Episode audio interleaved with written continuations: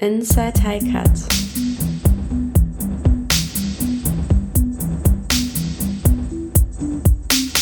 Der Podcast über Forschungsaktivitäten aus den Bereichen künstliche Intelligenz und Datenwissenschaften an der Heinrich-Heine-Universität Düsseldorf. Jeden Monat interviewen wir WissenschaftlerInnen quer durch alle Fakultäten und befragen sie zu ihrer aktuellen Forschung aus der Welt der Daten, Algorithmen und künstlichen Intelligenz. Ein Podcast des Heine Center for Artificial Intelligence and Data Science, kurz HiCAT.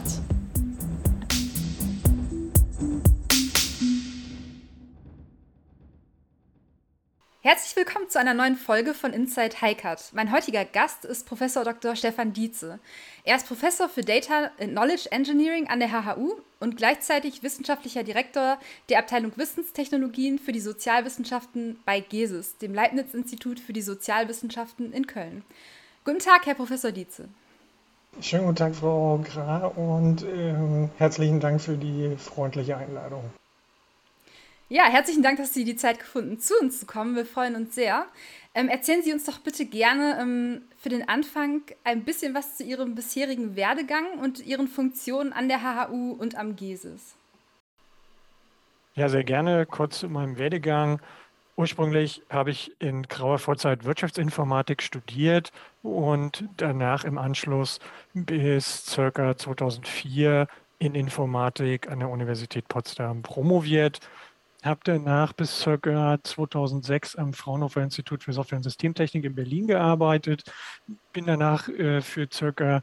fünf Jahre an das Knowledge Media Institute der Open University in Großbritannien gegangen, war dort als Senior Research Fellow äh, im Grunde schon sehr stark mit der Nutzbarmachung von Webdaten mit Hilfe von KI-Methoden beschäftigt. KI ähm, meint an der Stelle eigentlich immer eine Kombination aus wissensbasierten Ansätzen und statistischen und Machine Learning-Verfahren.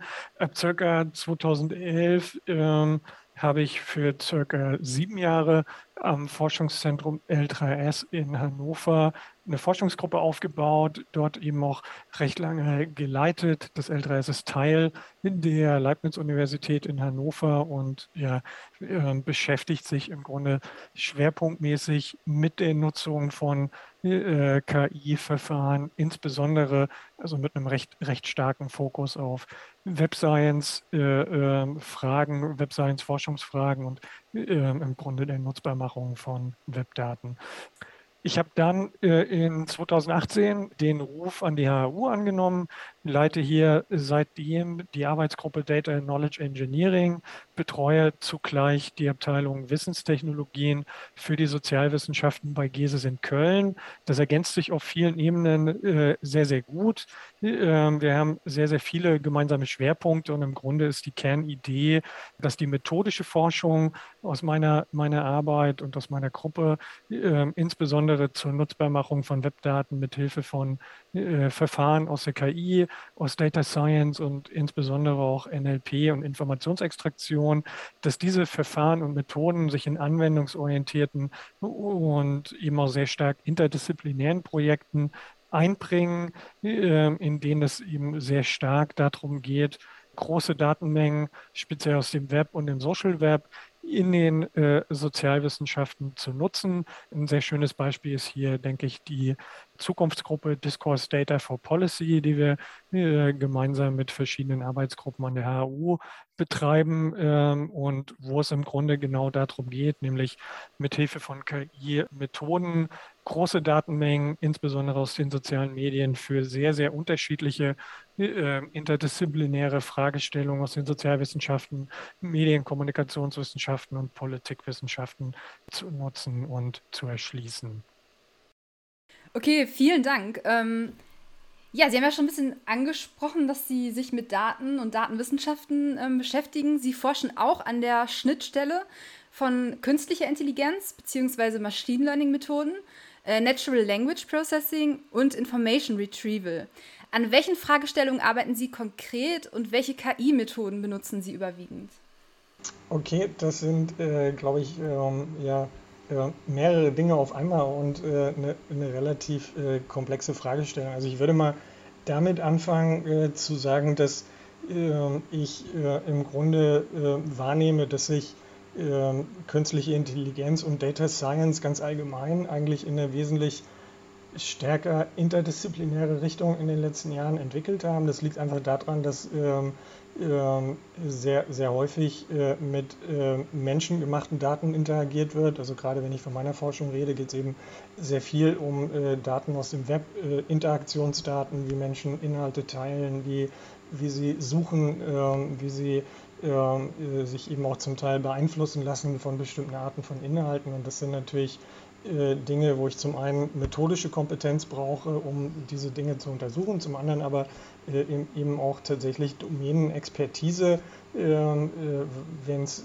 darum geht, diese Daten auch sinnvoll zu interpretieren. Also wenn ich, da brauchst du natürlich dann auch eine gewisse sozialwissenschaftliche Theorie. Wir gucken uns zum Beispiel an, wie, wie sich Lernverhalten zum Beispiel auch abzeichnet bei der Websuche, wie Leute sich Themen ähm, erschließen und ähnliche Dinge. Und von daher ist es, denke ich, immer komplizierter geworden äh, und immer interdisziplinärer, gute KI-Forschung zu tun. Zum einen, dass eben äh, äh, die ähm, ähm, anderen Disziplinen zunehmend abhängig sind von diesen methodischen Kenntnissen und zum anderen, dass die äh, KI äh, eben auch immer stärker von dieser Domänenexpertise ähm, abhängig ist. Also ich habe zum Beispiel in meiner Vorlesung immer einen Slide, wo ich versuche zu erklären, was äh, Data Science ist und äh, da gibt es äh, so ein Venn-Diagramm, äh, was äh, im Grunde sagt, äh, klar, statistische äh, Kenntnisse sind wichtig, ich brauche irgendwie ähm, ähm, technische Kompetenzen, um mit Daten zu hantieren und eben auch diese Engineering-Möglichkeiten und auch mit großen Datenmengen zu hantieren. Und ich brauche Domänenexpertise und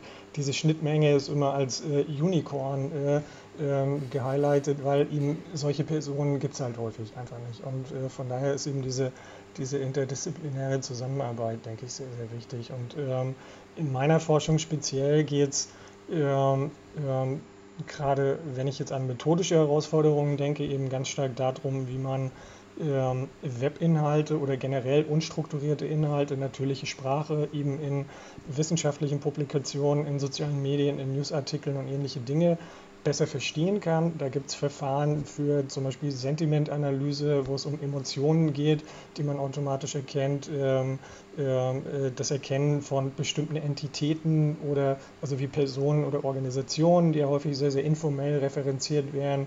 Ein Thema, was äh, mich persönlich gerade sehr, sehr stark interessiert, sind wissenschaftliche Diskurse, wie sie eben auch in Online- und Newsmedien stattfinden, gerade eben auch vor diesem Corona-Kontext, äh, äh, denke ich, hat das immer mehr Aufmerksamkeit erfahren, geht aber eben auch in alle anderen Bereiche, ob jetzt Klimawandel oder wie auch immer, ähm, wie Wissenschaft in äh, Newsmedien und sozialen Medien verhandelt wird, hat einen wahnsinnigen Einfluss darauf, wie, wie Menschen interagieren. Und solche Dinge zu untersuchen, sind, ja, ist äh, auch technisch sehr, sehr schwer, weil wenn man sich zum Beispiel anguckt, wie wissenschaftliche Artikel oder Daten in den sozialen Medien oder selbst in der FAZ oder in äh, etablierten Newsmedien referenziert werden. Da steht dann eben die TU Berlin-Studie oder die Heinsberg-Studie. Da steht eben nicht eine schöne DOI auf irgendeinem Paper und diese Dinge dann automatisch äh, äh, zu disambiguieren, zu erkennen, wo sind da genau diese Bezüge, wie ähm, verhalten sich die Aussagen, die ich in so einem Artikel finde oder in einem Tweet zu den tatsächlichen Aussagen in so einem wissenschaftlichen Papier. Das sind natürlich auch alles spannende Fragen. Das geht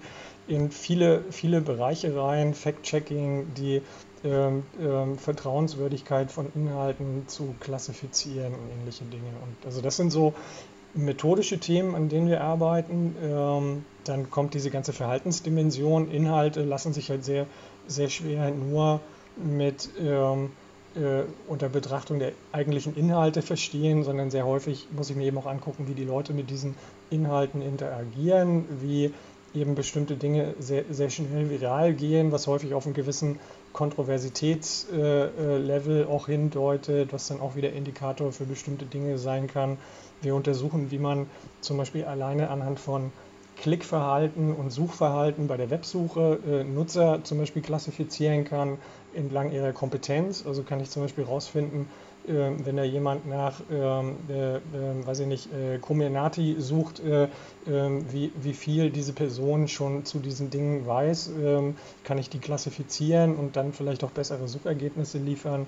Also das sind so methodische Herausforderungen. Das Ganze ähm, führt, führt oder wird aktuell auch in sehr vielen, äh, sehr, sehr interdisziplinären Projekten, in denen, in denen ich arbeite, eingesetzt, wo dann eben übergeordnete Fragestellungen da reinkommen, ähm, wo sich Sozialwissenschaftler oder Politikwissenschaftler dafür interessieren, wie ähm, äh, bestimmte Corona-Maßnahmen äh, das äh, Solidaritätsverhalten eben auch zum Beispiel in Twitter-Diskursen zum Beispiel ähm, beeinflusst. Äh, eine Frage, die wir jetzt gerade mit Kollegen äh, uns rausgesucht haben, die ich auch ganz interessant fand, war, wie sich ähm, die ähm, Einstellung zur EU ähm, innerhalb der UK und ähm, außerhalb, also innerhalb der EU, ähm, verändert hat durch den großen Impferfolg in Großbritannien, wo meine persönliche Einschätzung wäre, es hat einen ganz signifikanten äh, Einfluss darauf, äh, dass selbst sehr pro EU gerichtete Leute dadurch zum Beispiel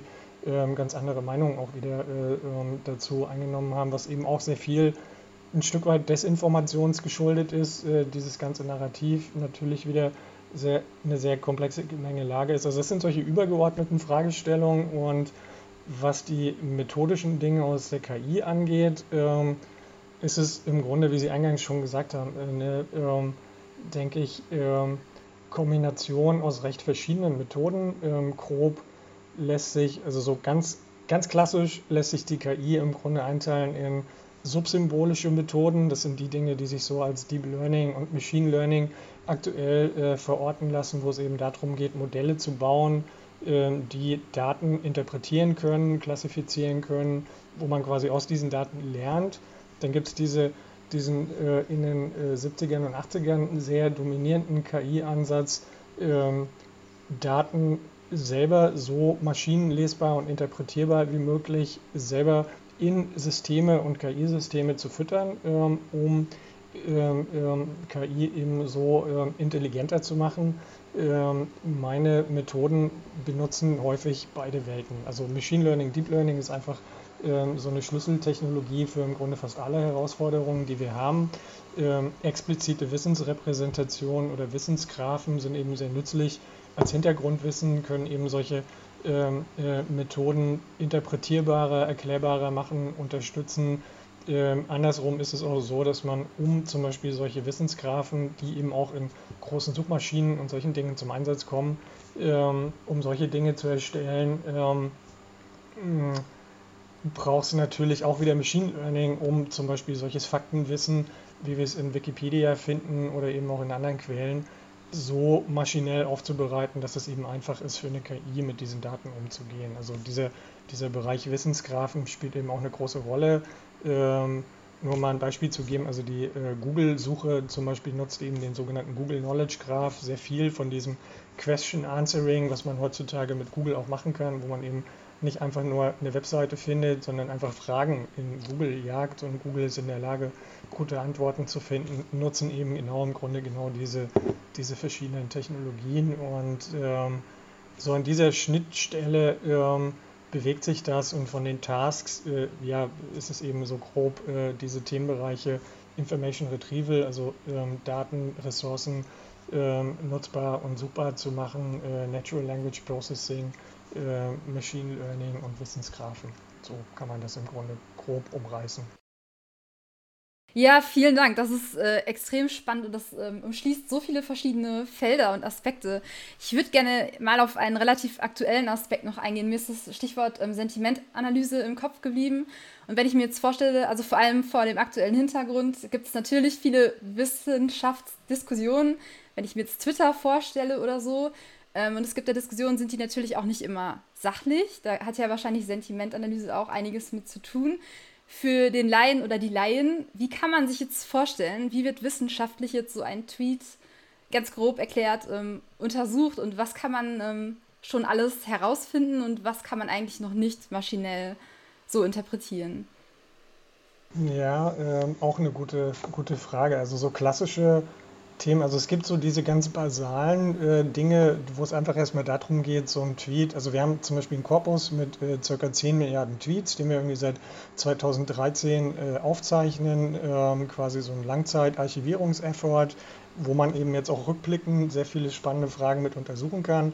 Ähm, da gibt es eben so ganz basale Dinge, wo es einfach erstmal darum geht, ähm, Daten oder die Daten und unstrukturierten Tweets so aufzubereiten, dass man bestimmte Dinge erstmal interpretieren kann. Da gehören eben Sentimente mit dazu, also dass ich eben rausfinden kann, ähm, ist das ein Tweet, der eher eine positive oder negative Konnotation hat. Wenn ich so ein Wissen habe, interessiert mich natürlich auch, worum geht es in diesem Tweet. Also sind das, äh, welche Entitäten werden da erwähnt, sind da bestimmte Themen äh, besonders relevant, sind da Personen, Politiker genannt, ähm, kann ich die dann zum Beispiel, da kommen dann wieder diese Wissensgrafen ins Spiel, kann ich zum Beispiel so eine Erwähnung von, da steht irgendwo äh, Streeck, einfach nur, kann ich den zum Beispiel äh, disambiguieren auf Hendrik Streeck in Wikipedia und da gibt es eben äh, sogenannte Wissensgrafen, die eben dieses äh, Faktenwissen ganz gut abbilden.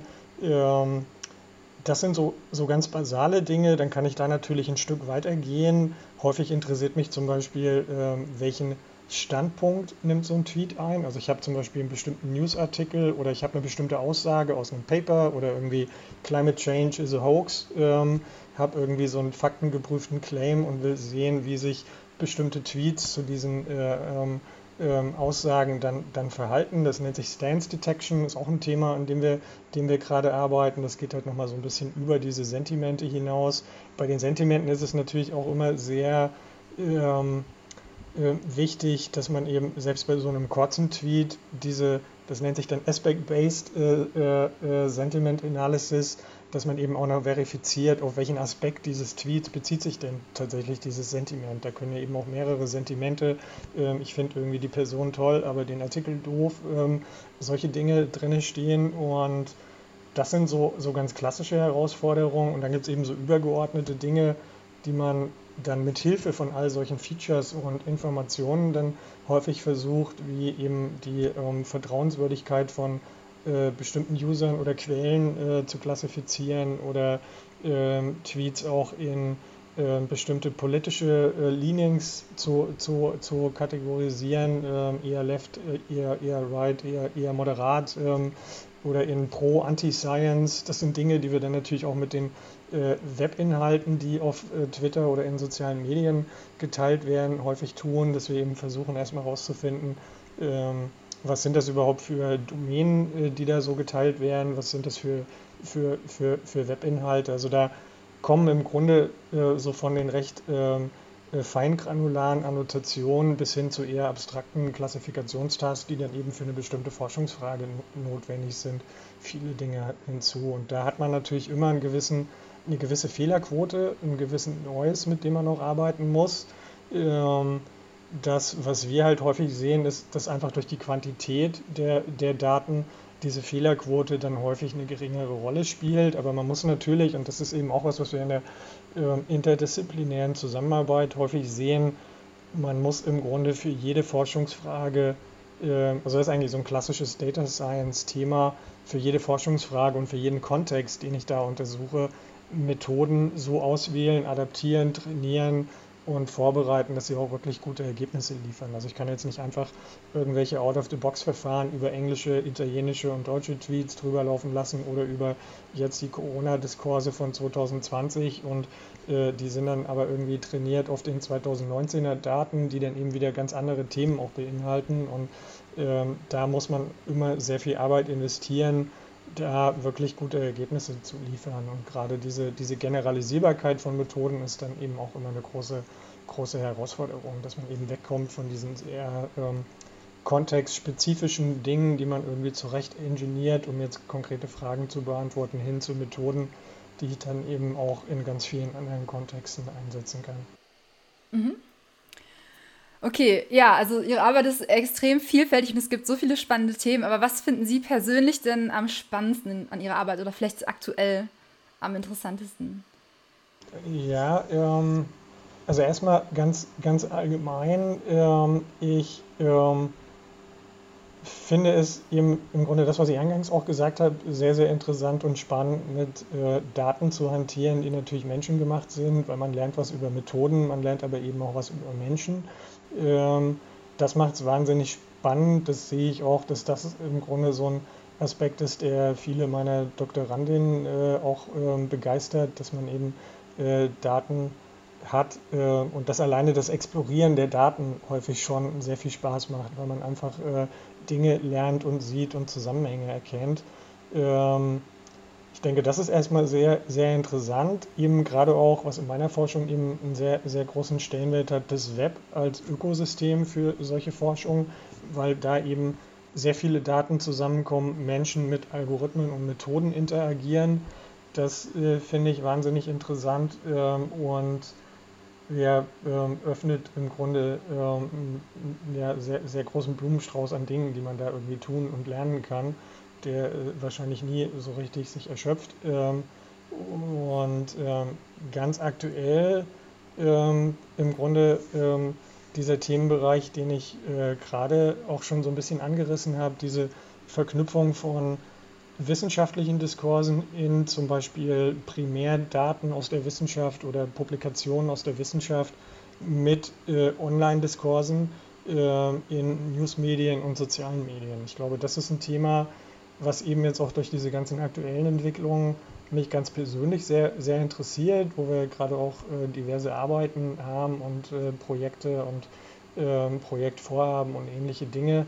Ähm, wo ich denke, das hat eine, eine wahnsinnig große gesellschaftliche Relevanz, ähm, ähm, wo ich gerade auch in der Auseinandersetzung damit gesehen habe, dass gute Wissenschaftskommunikation einfach auch eine wahnsinnige Herausforderung ist, weil es eben nicht nur um Korrektheit geht, sondern auch darum, wie ich äh, Informationen darstelle. Also selbst wenn die korrekt, wenn ich jetzt zum Beispiel dieses äh, Impfstoff-Nebenwirkungsthema Thrombosen nehme. Äh, da sind ja auch, das ist natürlich super einfach, irgendwie eine plakative äh, Headline zu äh, gestalten, die irgendwie zehn Thrombosefälle mit äh, fünf tödlichen Ausgängen ähm, ähm, und das gibt auch sehr viel Klicks und äh, Aufmerksamkeit. Und das ist sogar korrekt, kann man erstmal so schwer kritisieren, aber ist natürlich was, was als Wissenschaftler kann man das in, in Beziehung und Kontext setzen und sieht natürlich, dass es jetzt irgendwie Millionen Fälle sind und äh, die äh, Korrelationen auch nicht immer zwangsläufig Kausalitäten sind und so weiter. Das sind aber eben Dinge, die in der äh, öffentlichen Kommunikation eben nicht so einfach sind. Und von daher denke ich, ist es einfach, ein, also gute Wissenschaftskommunikation ist, glaube ich, äh, ein wahnsinnig äh, schwieriges Thema und ähm, erfordert eben, dass man nicht nur äh, Informationen korrekt darstellt, sondern dass man eben auch den Willen und die, die Kenntnisse hat, Informationen so darzustellen, dass sie wirklich ähm, auch erschlossen werden, werden können und eben auch für ähm, die Allgemeinheit wirklich zugänglich und verständlich sind. Ja, Sie arbeiten ähm, selbst ja sehr interdisziplinär, wie wir jetzt ja auch schon mitbekommen haben, und sind ja ähm, eben wissenschaftlicher Direktor am GESIS. Ähm, wo gibt es in Ihrer Forschung überall noch Überschneidungen mit anderen Disziplinen, außer jetzt den Sozialwissenschaften und auch im Speziellen äh, Kollaborationen mit Arbeitsgruppen an der HHU?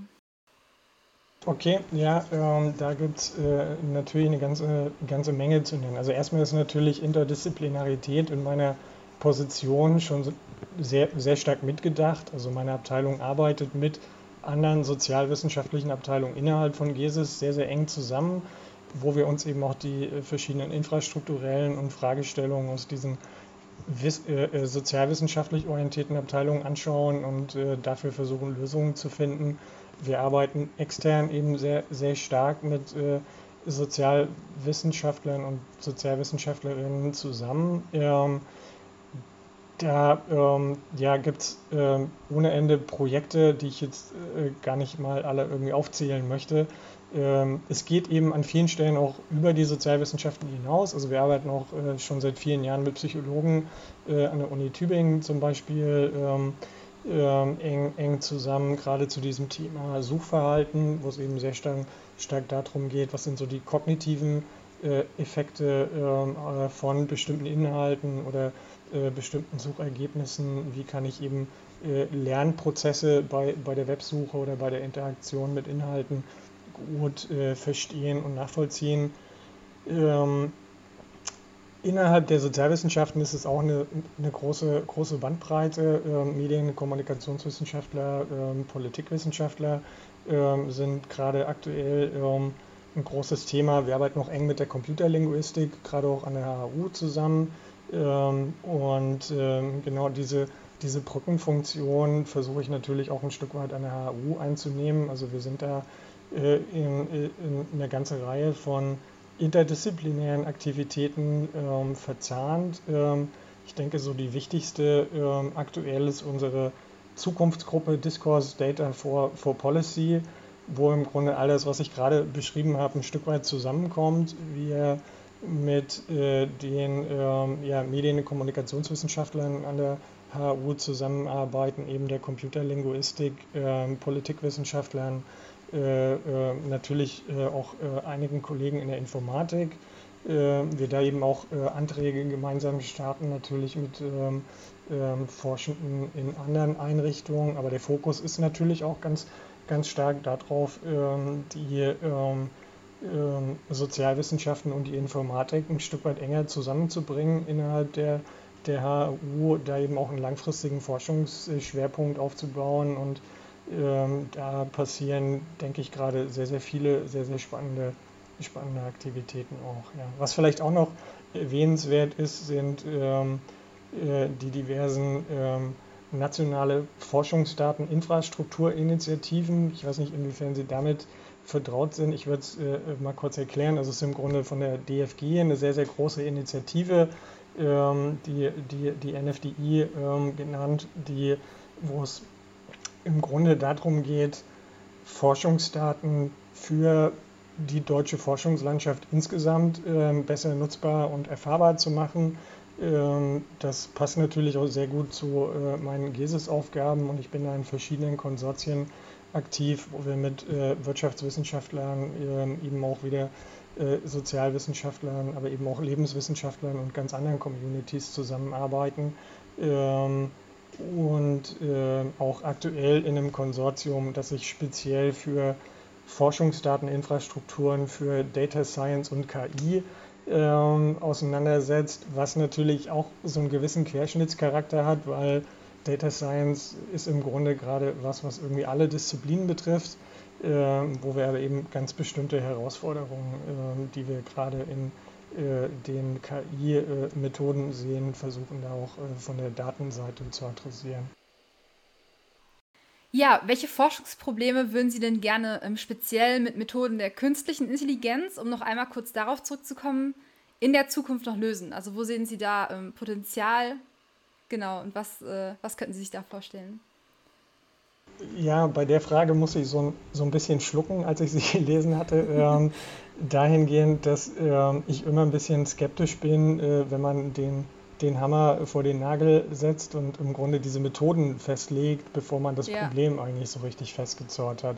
Insbesondere vor dem Hintergrund, weil ich das tatsächlich auch in der Informatik als ein großes Problem sehe. Also wir haben eben diesen Deep Learning Hype sowohl nach außen als eben auch innerhalb der Informatik. Es gibt wahnsinnig viele Communities, äh, wo sich das Methodenportfolio innerhalb der letzten äh, fünf Jahre oder mehr äh, im Grunde von einer großen Bandbreite von Methoden zu 90 Prozent Deep Learning ähm, ähm, hin entwickelt hat und wo man eben auch sieht, dass ähm, zum Teil, dass es immer schwieriger wird, ähm, ähm, ähm, ja, Leute zu, zu haben in der Wissenschaft, die sich sowohl mit den traditionellen Werkzeugen der jeweiligen Probleme, also zum Beispiel Information Retrieval oder Websuche oder solche Dinge, gut auskennen und zum anderen ähm, den äh, Deep Learning Architekturen und den ganzen Engineering äh, Problematiken, die sich im Deep Learning ergeben. Das sind schon relativ diverse Dinge und ähm, daraus hat sich im Grunde schon so ein Stück weit so eine ähm, Reproduzierbarkeits- und Transparenzkrise auch in der Informatik ergeben, dahingehend, dass ähm, viele Arbeiten, also da gab es ganz, ganz spannende Untersuchungen in den letzten Jahren, äh, die sich bestimmte Communities rausgesucht haben und die zum Beispiel festgestellt haben, dass ähm, viele ähm, Neural Network basierte Deep Learning äh, Papers und Methoden in den letzten Jahren entweder nicht reproduzierbar sind, weil ähm, die Transparenz zu den Daten gar nicht gegeben ist oder die Daten nicht verfügbar sind. Gerade in Industry Papers ist es natürlich häufig so, dass da auf Infrastrukturen und Datenmengen gearbeitet wird, auf denen Wissenschaftler nicht äh, an äh, äh Universitäten einfach nicht so einfach arbeiten können. Äh, und zum anderen, dass die ähm, ähm, Qualität oder der Fortschritt, den man ja eigentlich daran misst, ob diese Methoden, traditionelle Methoden auch schlagen können, häufig äh, einfach nicht gegeben ist, weil man sich nur noch mit anderen Deep Learning Methoden vergleicht, wo es aber eben Probleme gibt, wo es durchaus sinnvoll ist, auch ganz andere Methoden anzusetzen. Und da gab es tatsächlich ganz spannende Erkenntnisse, dass da der State of the Art gerade auch immer mehr verwässert wird. Und also ich denke, ähm, erstmal ähm, die Methode vor das Problem zu stellen, finde ich immer ein bisschen problematisch. Äh, und auf der anderen Seite sieht man ja auch, dass KI ja natürlich auch viele neue Probleme geschaffen hat. Also diese äh, äh, Themen, die ähm, Fairness, äh, Diskriminierung, ähm, ähm, algorithmische Verzerrung und solche Dinge äh, betrachten. Ähm, und ich denke, das sind auch Herausforderungen oder wo man vielleicht auch eher fragen sollte, was sind Dinge, die man vielleicht nicht mit KI lösen kann oder sollte, sondern eben vielleicht auch einfach äh, als gesellschaftliche Probleme betrachten, die man irgendwie gesamtgesellschaftlich auch sehen, sehen muss. Mhm. Ja, und darauf anknüpfend ist auch unser Szenario aus dem Jahr 2030. Ähm, die Frage ist da, welche Aspekte Ihrer Forschung sind jetzt gesellschaftlich besonders relevant geworden, also in circa zehn Jahren, und vielleicht sogar im Alltag der Menschen integriert?